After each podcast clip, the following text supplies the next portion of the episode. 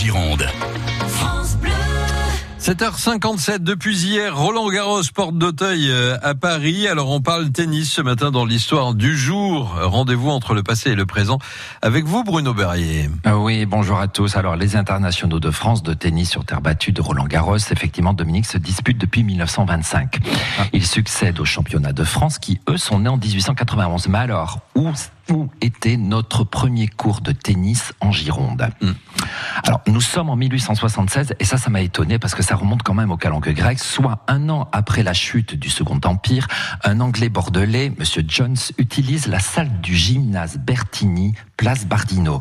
C'est celle qui se trouve juste à côté du jardin public à Bordeaux pour y installer un cours de lawn tennis, comme on disait à l'époque. Dans le quartier des Chartrons, de l'autre côté de ce même jardin public, l'anglomanie bat son plein dans les familles du négoce bordelais originaire d'Irlande, d'Angleterre, d'Écosse, des États allemands et j'en passe. Deux d'entre eux, fréquentant le cours, décident de pratiquer chez eux ce nouveau sport qui est dérivé du jeu de pommes. L'année suivante, en 1877, Édouard Lautonne et Daniel Guettier, qui sont par ailleurs cousins germains, tous deux habitants des Chartrons, construisent leur cours de lawn tennis en terre battue sur leur propriété voisine, sur le coteau de Floirac.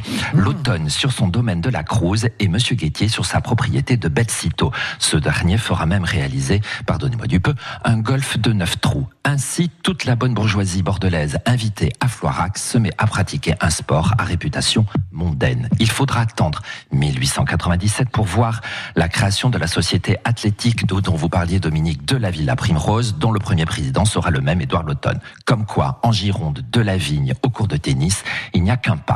Fin du premier set, Dominique, je vous en prie, à vous de servir. On aura la revanche demain, hein, promis. Bruno Beurrier, qui est là tous les matins, un peu avant 8 heures, pour l'histoire du jour de France Bleu Gironde. À demain, Bruno. À demain, bonne journée à tous.